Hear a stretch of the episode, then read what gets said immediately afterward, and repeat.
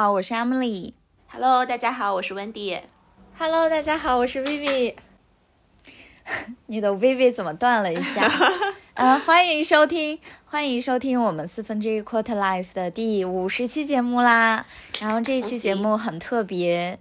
是我跟温迪和 Vivi 在家里分别录制的，因为大家也知道上海现在的疫情不允许我们线下去见面，所以只好以这种方式来跟大家啊进行一下一些近况的更新。那这一期我们主要想聊一下，因为现在居家大家都居家办公嘛，那我们居家办公上有什么样的提升效率的一些小心得？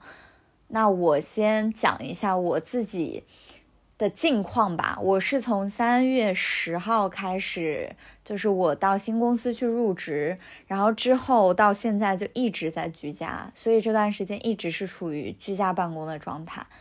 那不知道温迪和 Vivi 最近是一个什么样的状态呢？嗯，我先来吧。呃，我现在是这样的，我我非常的颠簸，因为我的上一个月就是跟美丽姐，我记得是我们刚录完上一期的时候，那个时候我还在郑州出差，对，然后所以其实过去一个月我都还处于出差的阶段当中。嗯，然后，嗯，呃，因为上海这边也是疫情嘛，所以其实也不是很方便，所以我当时应该是有在郑州待了两周多，嗯，然后是在项目快结束的时候回到了上海，跟大家这个叫什么共患难，回来隔离，对，所以我，呃，我其实应该是算四月，呃，三月三十一号晚上回到我自己的那个小区，因为我小区一直在封着，然后从之后就开始一直居家。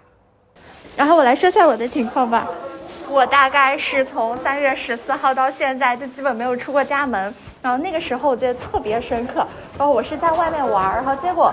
突然收到一个通知说，如果你回，就是我们小区被隔离了，如果要回来的话，就是要十四天。我愿不愿意进这个小区门？当时我就抱着一种英勇赴死的态度回了小区。然后自此之后，呃，就中间解封过一两天吧，然后去出去滨江那边散了散步。后来回来以后就一直被关在家里，哎，然后就是整个人已经被关麻了，预计可能还要再关个十四天吧。天呐，嗯，那我大家好像都居家还蛮久时间了，除了温蒂可能稍微短一点。那我整个的感觉就是，整个人特别的没有工作效率，就是在家的一个居家环境真的提不起劲来去工作。那不知道大家。在家里工作的时候，都是怎么样能尽量让自己有高一点的效率呢？嗯，我先说吧。其实我虽然没有居家很久，但是我感觉就是我呃是就是回家之后的几天都在疯狂的工作。对，然后我先说一说我自己的困惑，然后再说一说自己的心得。呃，我的困惑其实就是。嗯，因为之前也没有把家里就是特别的，就是为居家做准备，所以其实会发现，呃，条件上，比如说你也没有什么人体工学椅呀，然后没有什么大屏啊，啊之类的，所以其实在这个方面来讲，你的工作的舒适度会不够，所以会导致工作效率比较低。嗯，这个其实是我最大的困惑。嗯，然后呢，我觉得还有一个就是说，因为你就是一居家了之后，你经常会忘记，比如说起身啊之类的，就是你会在一个地方呃局促，或者是一个地方待很久，然后这样其实会对你的身体也是非常的累。而且其实居家之后，我觉得这个其实是两年以来一直呃会出现的问题，就是你的工作和生活会分不开嘛。嗯，而且其实你的老板们或者是你的客户们也会 assume 说，哎。你不是居家嘛？你应该都有时间啊，然后就会觉得说你应该二十四小时 stand by 啊。我觉得这个其实是大家一直就可能说从这个疫情爆发以来一直一直没有这个被扭转过来的一个观念。对，所以我觉得这几点是我这边的困惑吧。嗯，哎，我我先停到这儿吧，要不听听大家还有什么困惑，我们可以一起来说一说，然后再说一说这个解决的方案。嗯，我觉得我的困惑跟温迪妈很像，除了第一个。就我没，我有一个大屏之外，其他的困惑都是非常像，但是我可能加一个吧，就是工作跟生活分不开这块儿。我个人的一个体会是，你之前通勤的时候，你会有一个比较明确的时间表，就是你几点钟起来洗漱，然后打扮一下，然后再去通勤，然后再到办公室坐下这样的一套流程。但是你居家了之后，其实你从床上到你的办公桌或者任何你办公的地方都是。几步几步的事情，所以说这样会导致你整个生活的这个流程会变得非常的混乱。而且另外一个是你在家里的话，你不需要去见人嘛，所以你就人人的本身的一个惰性，你也不想去打扮自己，也不有时候甚至连脸也不想洗，就直接就是穿着睡衣就可以坐到办公桌前就开始工作，然后这样整整个人的感觉就是非常的。怎么说没有精气神，就是我的几个几个可能在过去的一些时间段会碰到的这样的一些问题。对，那薇薇这边有什么有什么小的困惑吗？其实我跟美丽姐和温蒂想的一样，就是因为我现在在做核酸，所以背景有点嘈杂。今天是今天我们录制的这一天是上海全市核酸的日子，嗯，其实刚刚想讲的就是跟大家的感受非常非常相似。我刚开始第一次在记得是在二零年居家办公的时候，呃，搞了一个大屏，然后当时我还把就是会在家里面搞布置一些。提升自己工作效工作效率的东西，比如说我会在工作的时候可能偶尔点点蜡烛，然后有一次就把蜡烛烧到了大屏里，结果现在那个带着蜡烛的大屏陪伴我一直走到了就是二零二二年的疫情。呃，第二就是美丽姐刚刚提到的。工作和生活很难分开这一点，我真的感同身受。就是有一种每天早上你可能睡到自然醒，虽然不用打扮、不用通勤，但你一打开手机就要开始回工作消息。呃，然后到了十一二点，你要开始担心生气，就要开始想今天中午吃什么，我是不是得去做？然后做完以后也没有午休的时间，突然又到下午就是一点半的黄金例会时间了。就是每天好像就在被工作驱赶着，没有了那种严格的我可以中午出去晃一晃的时间。呃，就我觉得这是疫情居家办公带来最大的一个挑战吧。嗯。对，我想再补充一点，就是刚刚在一直录制的时候，我的楼下传来了上海老大爷老大妈吵架的声音，就是 我我感觉这个其实是取决于可能说小区吧，就是说有的小区其实你的这可能说环境再好，你的这个隔音效果其实未必有那么好，所以有的时候其实虽然你可以自我调侃说这是一种烟火气，但是有的时候还确实是挺就是会会就是吵人的，嗯。那讲完了这么多困惑，我觉得可以分享一下我最近钻研出来的怎么样稍微提升一些自己效率的办法吧。就我觉得，相呃，就针对我们之前说的那个工作和生活分不开那个问题，我个人认为，把工作和生活分开的最好的方式就是你真的有一个物理的区隔。什么意思呢？就是你真的画出一一小块区域，不管你家里是大是小，然后那个区域就是你踏进去就只工作，然后你踏出去就不要工作，就是这样一个很小很小的区域，就是你踏进去就是一个工作状态，你就强迫自己，嗯，那个肌肉的记忆或者神经的记忆，哦，在那个地方我就只能工作，这个好像背后是有一个一定的心理依据的，所以我现在就是。我的小书桌那里正好放了一个大屏嘛，然后我就每天，呃，就强迫自己，嗯，在进入它之前完全不要理会这个工作的信息，然后到那个之后，到那个区域之后才开始只干跟工作有关的事情，这是第一个。然后第二个，我是觉得要让自己的身体进入那个工作的状态，什么意思呢？就是不能。不能够不洗脸啊，或者穿着睡衣去进入到我的那个工作区域，对，就一定是你哪怕是换一件裤子，就不要睡裤，或者穿一个，即便是很舒适，但是也是稍微稍微打扮一下的那种状态，然后再进入刚才那个工作区，所以你就每天就会有一个进入工作状态的一个仪式感，所以整体来说会稍微好一点。然后这是一个工工作跟生活分开的，然后还有一个就是大家会诟病说啊，平常我们在工作的时候，我们可能还会下楼拿个外卖，或者是去买一个咖啡，这样有一个中间的时间，呃，会让我们稍微的休息一下。但是在工作中，就像温迪妈刚刚说的，我可能就是一坐坐那儿就我就忘记时间了，所以说这样我就会给自己定一个闹钟吧，就是家里有那个小爱同学嘛，然后让小爱同学定一个，比如说两小时或者一个半小时之后的闹钟，他闹钟响了之后，我就会起来去倒杯水啊，或者是上个厕所啊之类的。或者给自己泡杯咖啡，这样也是稍微休息一下自己的身体和眼睛，还有脑子，这样也会让自己更有效率一点点。所以这是我个人的一些生活上的小 tips，可以给到大家。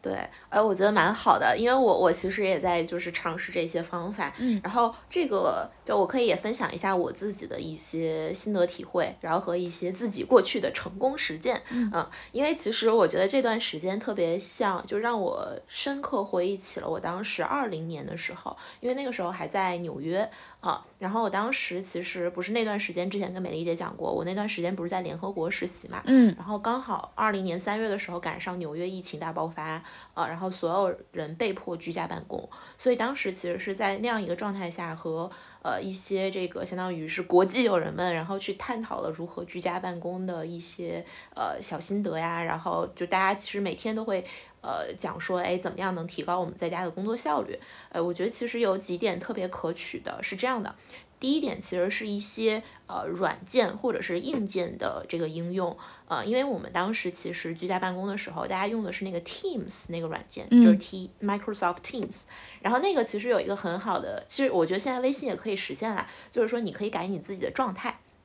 就比如说你是在 online，还是说你是去喝咖啡了，然后还是说你是去 lunch break，还是 dinner break，就是你其实是可以改自己的状态的。然后其实我觉得这样的一个状态的更改，就一方面可以向别人就是相当于预示着说，OK，这段时间其实你是强烈的给外界一个信号，说我不在电脑边上啊，这个我觉得还是蛮重要的。然后当然这个的前提是，其实整个 team 的这个工作氛围以及大家的认知是非常包容的。就我们在比如，因为我知道美丽姐你下周也要开新项目嘛，嗯，其实我下周也是会开新项目。那开新项目之前，其实我们会有一个非常大的。Kick off 的这个会议，呃，我觉得尤其是居家办公的时候，这个 kick off 不仅仅是作为工作日程呃工作计划安排的一个重要的作用，而而还要发挥着一个大家的日程或大家的生活居家办公习惯的一个勾兑的这样一个作用。就比如说，大家其实，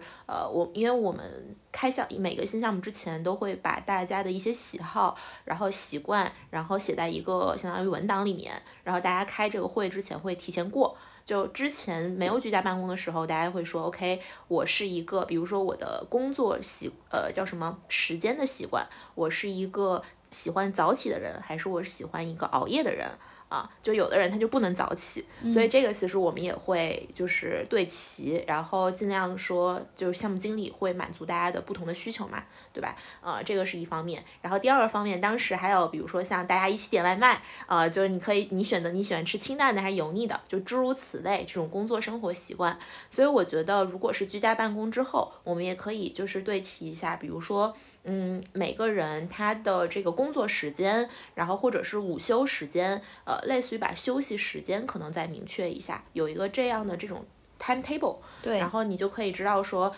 允许，因为你你可以。跟大家提前表达的你的痛处是，因为我首先我一个人在家，我可能有的时候点不到外卖，我需要自己做饭，那我其实是需要中午给我留一定的这个完全不看电脑的时间，去自己解决自己的生计问题的。嗯，然后包括其实我们有的 partner 是在家要承担三个人的做饭大大大大任务，所以他也必须是就是留一定的时间出来。所以那我觉得这样的一个提前的对齐是非常重要的。那也是能够保证你可以，比如说，因为微信现在可以改状态嘛，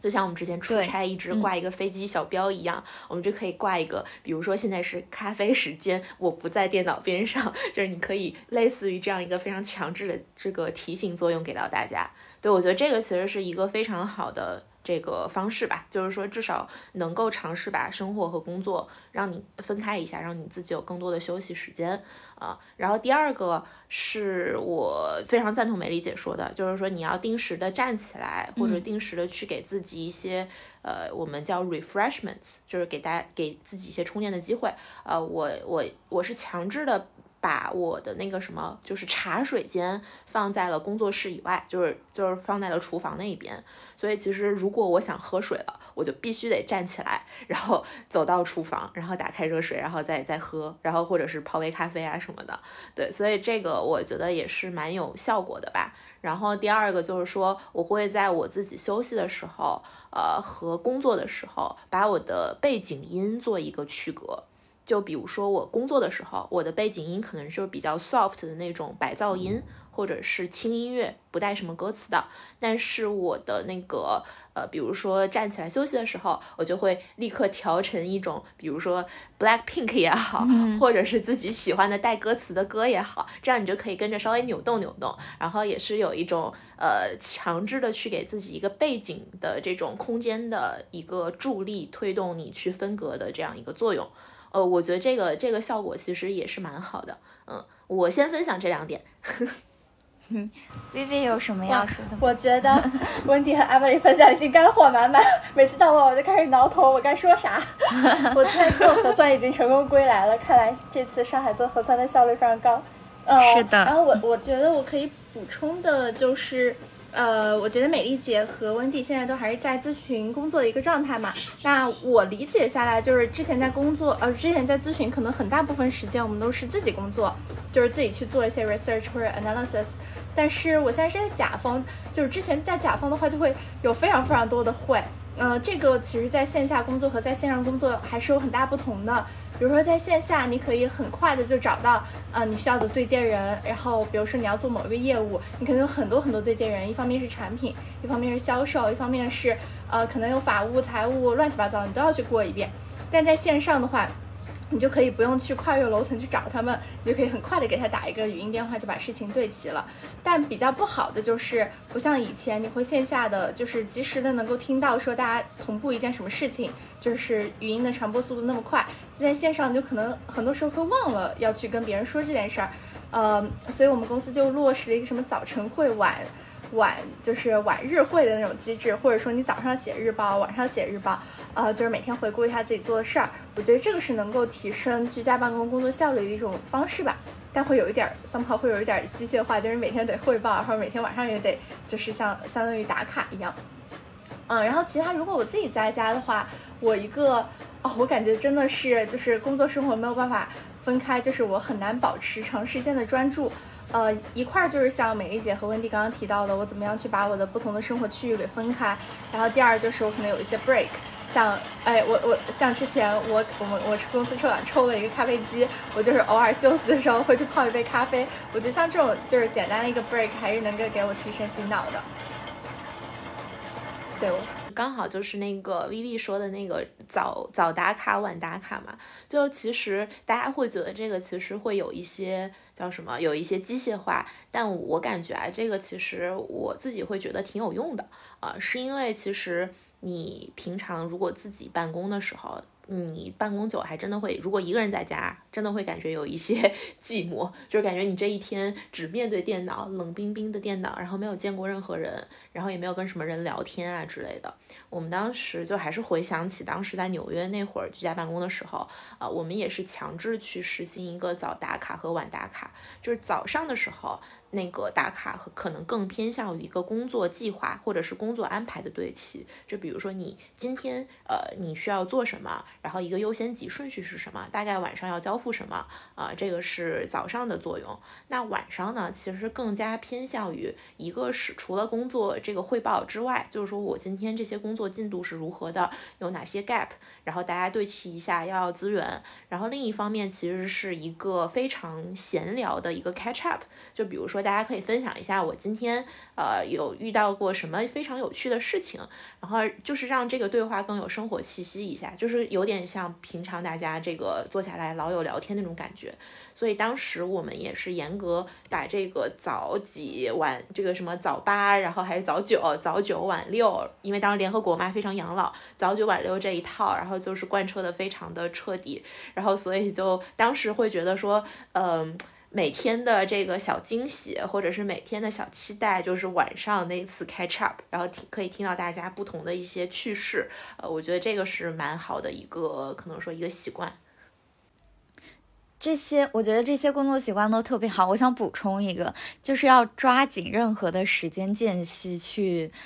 放松自己。呃，然后这个时间间隙你能利用的话，是比在工作场景，比如说在办公室的时候，你能利用的呃这个可能性是要多的。比如说我前几周的话，我刚给老板交一个东西，可能老板他需要一点时间去看一下，才会能给我一些反馈的时候，我就会充分利用这段时间去呃打开电视，然后跳跳跟着那个电视上跳一段操啊，或者跳一段舞啊，就可以让自己的身体稍微舒服一下。或者就随便拉伸一下，就是在这种时间你不知道要做什么的时候，你在办公室可能没有这种机会去及时的去放松自己，但是在家里你就可以随意的啊，像温蒂玛那种听比较大声的、比较比较嗨的音乐啊，或者像我这种在家里蹦跶一下，都是有比较大的可能性的。所以希望大家也把握好居家的这些机会。所以说回来，虽然我们居家办公会有一些困难吧，会给大家的工作效率带来一定的挑战，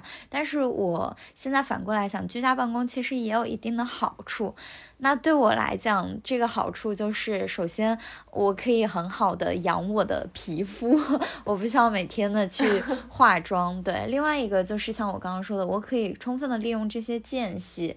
去做。平常在办公环境下做不了的事情，平常在办公室的话，我可能会找出一段固定的时间去健身房也好，或者是怎么样也好，才能去运动。但是在家里的话，你就会有那种很小很小的一段一段的时间去可以满足这这方面的需求，这是第二点。然后第三点的话，就是会吃的更加的健康。这个就是因为自己做嘛，可能会比较的控制这个各种添加的原料的量呀，会感觉比吃外卖的话要更加的健康。但同时你也需要花费很多的时间去准备这些东西，所以说这是对我来说居家办公可能比较好的一些点吧。不知道大家有没有觉得居家办公给自己的生活？带来什么样更好的转变，或者说有什么样的幸福的小的时刻是居家办公能带给你的？嗯，要不这次 Vivi 先说，我给你点，省着我回来说了。你有没有什么可说的？没有没有，我觉得其实刚刚我想补充一点儿，就可以把它归为好处吧。就我们现在会议都会改成那种线上视频会议，就是你可以完全真的不用化妆，然后是的，通过那种高超的美颜技术 去就是完成这一套流程。嗯。然后第二个就是因为我家里养猫嘛，然后我现在我家我我觉得我家的猫已经对我经历了一个态度一态度的一百八十度大转变。它之前特别黏我，就是晚上回来以后会在我脚下打滚啊之类的。然后我觉得它现在可能觉得这个铲屎官怎么突然好像没事儿做，还是失业了，就每天都在家待着，然后它就特别烦我，我去抱它，它就它就啊，然后就把手抽出来。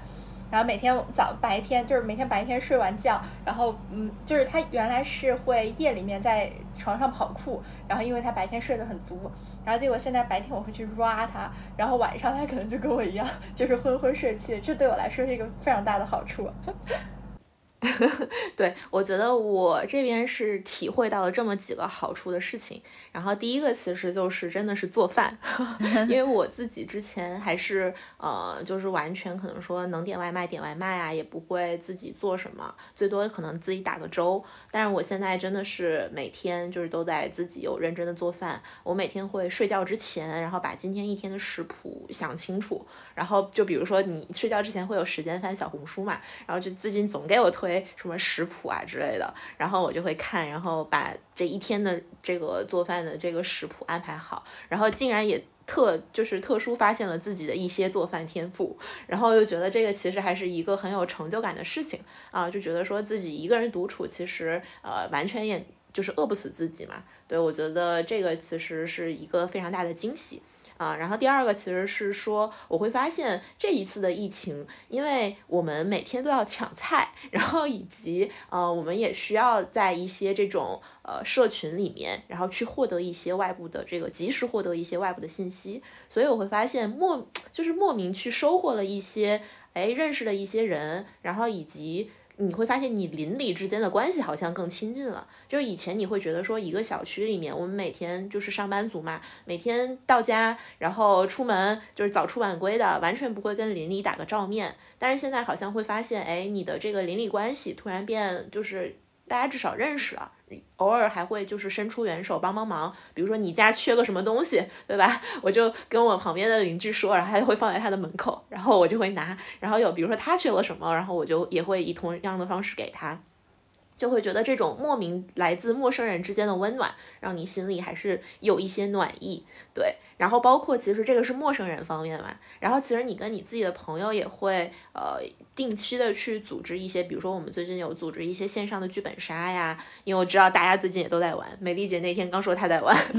然后呃。然后还除了线上的剧本杀，然后还有一些我看还有人去组织那种线上的健身 party，就是每个人大家一起跟着什么开着开着腾讯会议或者是 Zoom，然后去做操啊之类的。对我觉得这样的话，其实呃你的这个。呃，就是说跟朋友之间的关系不会因为这种物理的阻隔去有一些这个什么消消弭，对。然后我觉得这个其实同样反映在同事的关系上，就是你会发现，以咨询来讲，你每天都跟你 team 上的几个人在一起，然后其实每天就是大家从早到到晚，然后都在一起工作，面对面对吧？其实没有什么自己一定的这种时间出来。然后你有的时候可能会觉得，有的时候啊可能会觉得厌烦，比如说啊我为什么 这个呃大家一起待这么长时间，很想有自己的独处时间之类的。但是现在这种线上的工作方式反而会让你有了这样的一个呃灵活性。然后呢，而且可能有的时候你之前你这个什么上班了之后，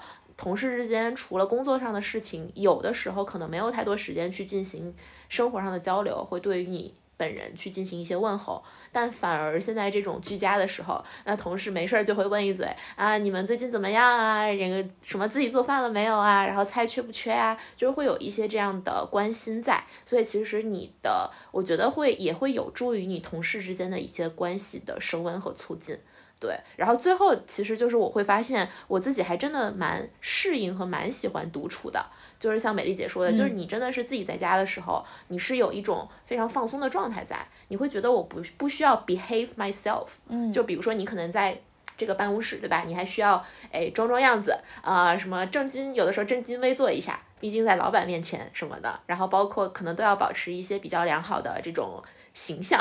然后但是你在家的时候就还是会比较随意，这个时候就真的是做自己就好。而且你这个时候，其实我觉得身心会是更加放松的。对，其实我觉得这几点都是我从最近的居家工作生活当中发现的一些惊喜。嗯，我我整体非常同意温迪妈说的，就是因为自己在家的时间是跟自己相处，所以整体感觉下来不会像。呃，居家之前这么的浮躁，就是因为你每天可能要需要到外面去见各种各样的人啊，你需要展示一种社交形象，所以这个完全不会，整个人的心是更定的。而且我想补充一下，我通过这次疫情学会了很多生活小妙招，比如说 保存各种蔬菜和各种各种东西的。然后我自己包括在自己在家还自己培育了一些小葱。就是把那个葱头 剪掉，然后自己再养点小葱，还有每天就是计划经济嘛，就是我今天应该把什么菜吃掉，哪一些菜可以保存的时间长一点，我要留着过去去吃，就是就是这样一些些小事，让会让你更专注在当下的事情上，你要怎么样过好每一天，而不是去想一些更远的或者是让自己更焦虑的事情，所以整个人的心是会更定的，这个也是我特别感触的一点。是。我觉得我甚至怀疑美丽姐又有一个 Excel，里面列着每天菜有哪些，然后什么哪天过期。我没有 Excel，但是我有那个 sticker，就是便签条，就是每一天晚上想一下明天吃什么，那个菜谱就跟温迪的菜谱一样的，就是我想好明天要吃什么，我就贴在那个冰箱上，然后第二天就照着那个菜谱来吃。这样的话就是是的，就对第二天充满期待，每一天晚上都对第二天充满期待。对啊，我我之前那个买了一个冰箱贴，就是在我我是第一批被隔离的小区嘛，所以我在冰箱贴上有写，比如说倒计时十四天，然后我现在还剩什么菜可以做什么菜，然后每次划掉就特别有成就感。然后后来发现，就是被我划掉的都是那些，嗯，就是比较容易做的素食，像什么牛排啊、面啊。对，然后我发现一个特别好玩的现象，就是呃，也不是现象吧，就是我关注的一个博主，然后他就。做了一个挑战，就是我把所有的食材编号，比如说一号到五十号，它有五十种食材，每一天随机抽两种或者三种来做菜，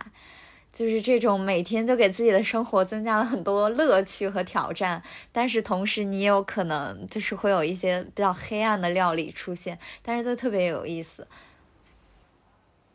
哦，是的，哎，但刚刚温蒂讲到一个点，我其实还挺。有感触的，就是增强邻里关系这一点。嗯，因为我跟朋友聊，就是每次我们就会跟邻居，就是因为最近是菜比较紧缺嘛，然后你可能会跟邻居互相换菜，或者我有个小伙伴，他是经常把生的菜送给他的邻居，然后他邻居会做成熟的菜，然后他问他要不要一起吃。然后，就是我觉得这样，这样还就是挺能加强你和邻里之间关系的。然后我还看到很多段子说。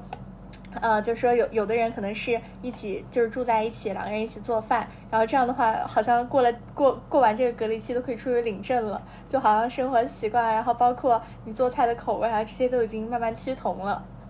所以我觉得疫情还是很能加强，就是不管是你跟邻里，还是你跟你的舍友啊，就是任呃或者你的情伴侣啊之间的关系。嗯，我这里有一个问题，正好讲到生活习惯嘛，正好居家的话是最能看出一个人生活习惯的，而且隔离期间就是物质短缺嘛。如果问大家一个问题啊，就是让你最不能舍弃的，就居家期间我一定一定要有的一件或者两件东西，呃，我们仅限在，哎，不一定仅限在吃的吧，就是你们会选择什么呢？手机，手机。对手机、手机网络这种肯定的，就除了这种呢？对，嗯，呃，我可能会选择投影仪，因为我的投影仪是那个还可以，就是还是我的音箱。呃，我发现我居家的时候一定不能离开音乐，就是音乐可以让我完全沉浸在就是自己的世界里面。然后就就好像说，呃，就比如说你听着不同的音乐，你就感觉你去到了不同的地方似的。所以我觉得就是我不能完全不能离开音箱类设备。嗯，哦，对，讲到音乐这点，我还有个想补充，就是。我也是最近就是居家听音乐的频率变得高了很多，然后我经常会听到一些歌，我会想到哦，这是四分之一哪一期的结尾我们引用过的，或者这一期就是听到这个 这首歌的时候，可能我和温迪在路上，或者我跟美丽姐在山上，就类似这样的场景，我经常会有想到，然后就为我居家隔离的生活增添了很多那种回忆，就是里面那种 highlight moment 的场景。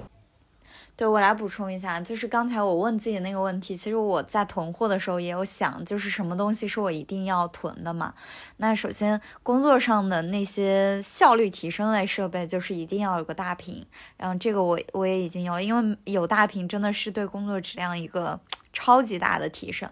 然后吃的方面，我发现就是我离不开的两样东西是鸡蛋和牛奶。就是如果 如果嗯，比如说有一天我没有吃这两个东西，我我会觉得真的这一天好像就有点奇怪，就是没有办法过。所以说这可能是我个人的一个偏好了。呃，像音乐的话，这个我也 OK，但是我要求没有像温蒂妈这么高。我我其实有时候也可以，就是完全没有声音的情况下，就是去工作啊或者做自己的事情。对我，呃，我还问过其他的朋友这个问题啊，就是，然后我其中有一个朋友说他没有办法离开咖啡，然后就是说，对我刚刚想补充这个，对，就是我是没有办法离开咖啡和茶，对，就是我在嗯居家之前囤了超级多的茶包，然后以及挂耳咖啡，就每天基本上就是上午咖啡，下午茶的节奏。对，然后我还有问过说。呃，一些其他的朋友，他们说有时候离不开酒的，然后有说离不开那种健身的设备，比如说跳绳啊，或者小哑铃的，就是非会发现这几个我也囤了。对，你会发现，对每个人的生活习惯或者他最最看重的东西，哦，有些人还有说离不开他的吉他，或者离不开他的这个乐器啊什么之类，或者离不开他的猫，就是你会发现每个人这种。居家的这个习惯，其实是最能看出你这个人的一个生活状态的，就是会觉得特别有意思。对啊，我觉得那个有乐器真的也特别棒，然后离不开酒我也非常认同。然后最近真的是在家会喝很多酒，然后还有一个就是我我一定要想就是想想扩的一下，我不能离开那个那个锅，就是之前我安利过无数次那个多功能锅 啊，那个，对它真的是最近隔离救了我的命，就每天可能可以烤烤肉或者煮煮火锅，然后可能每天的食就是食材就是或者饭。都是在火锅、烤肉、火锅、烤肉里徘徊。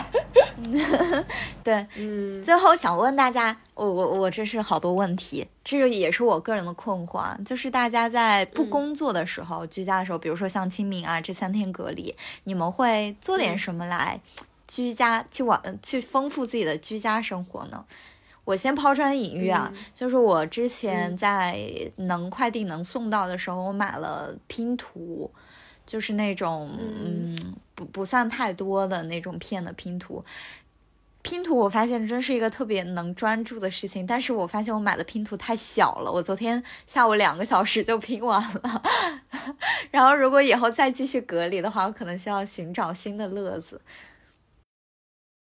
嗯，对我我来说吧，我我觉得我的还挺有意思的，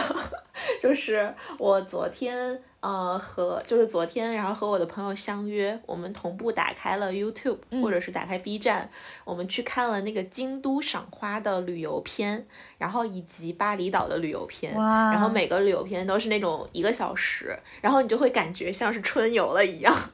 因为京都的樱花那个，因为就真的是现在就是樱花季嘛，然后那个我就是进回就是回来隔离的之前，我还去南浦大桥下面看了樱花，嗯，对，然后就觉得真的特别。好看，然后我们就打开那个京都的樱花片，它就是把京都的每个景点，从早上这个日出，然后到晚上日落，进入这个夜晚，然后星星点点的灯光等等等等，它就把整个一天这样的这个拍出来，我们就感觉说啊，好累哦，今天又去玩了一天，去京都玩了一天，对，然后去巴厘岛也是，然后就看着看着人家在海上啊，然后冲浪啊什么的，然后就觉得说每天都可以看一个小片子，然后去到一。一个地方，然后去春游，啊，这个是我觉得就是特别有意思的一个活动。然后其他的就是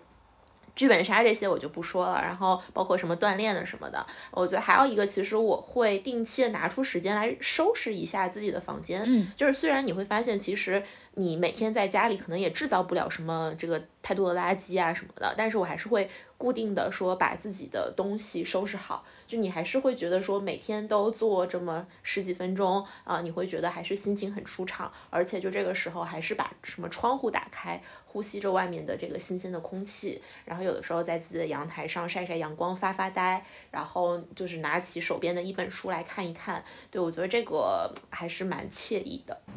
嗯。哇，我觉得你刚刚提那个春游的 idea 好好啊，说的我都特别想去看一遍视频。因为我们改天一起吧。做了那种，对啊，我们改天三个人一起逛逛哪里好呢？逛 随便逛逛哪里。好的。哎，然后我我可以补充一点，就是我我之前是一个纯游戏黑洞嘛，然后最近会和朋友一起玩 Steam 上的双人成行，然后就觉得还好像还挺好玩的，就是呃，很消磨了很多那种。就无聊的时光，你不会去在深夜突然 emo，那你会深夜去突然想闯关，然后去打打怪，然后就好像启发了我这个游戏白痴的一些游戏灵魂。嗯嗯，就和我觉得这个这个场景和当时二零年的时候突然要呃，就很多人开始玩动森，我觉得是一个差不多类似的事情。就好像现在这一波上海 vs 当时二零年的。呃，给我感觉更不一样，就现在会更封闭一点。因为当时其实我回来的时候还是可以出门去健身的一个状态，然后那个时候独处，我觉得还是蛮快乐的。但现在是外卖快递都送不到，然后你可能要通过家里余粮，然后去生存，然后可能跟朋友也只是纯线上的会面。对，所以这次疫情感觉挑战还蛮大的。好，那我们也听大家分享了很多提升工作效率，还有提升生活的幸福感的一些小妙招。那希望大家都能够平平安安的度过这次疫情，也期待我们真的有一天可以一起出去再录播客，一起出去玩。那今天一定有这么一天，一定有这么一天。我们可以先把线上的那个会面给安排上。好，那今天就是这样。感谢大家收听我们的节目，希望大家都健健康康的，拜拜。是的，拜拜。无聊的时候可以多听播客哦。是的，可以把四分之一四十五十七复习一遍了。好，祝大家健康平安，拜拜。关掉，拜拜。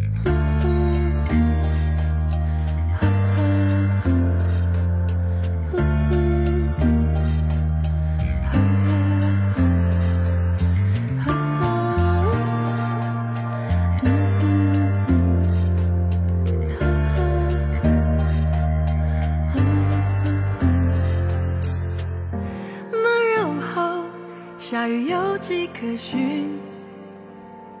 潮湿空气慢慢沾染情绪，人群聚散如细雨，相约何处去？我问我自己，选择不说，留白才有余力，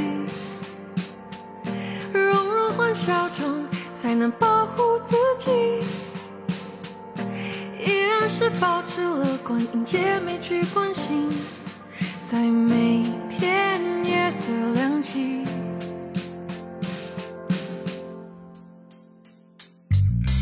灯光倒映流泪的人，许愿在遥远的星际黑夜里抬头找寻。黑夜漫漫，内心惆怅，坠入荒芜风景，别忘了是你照耀前行。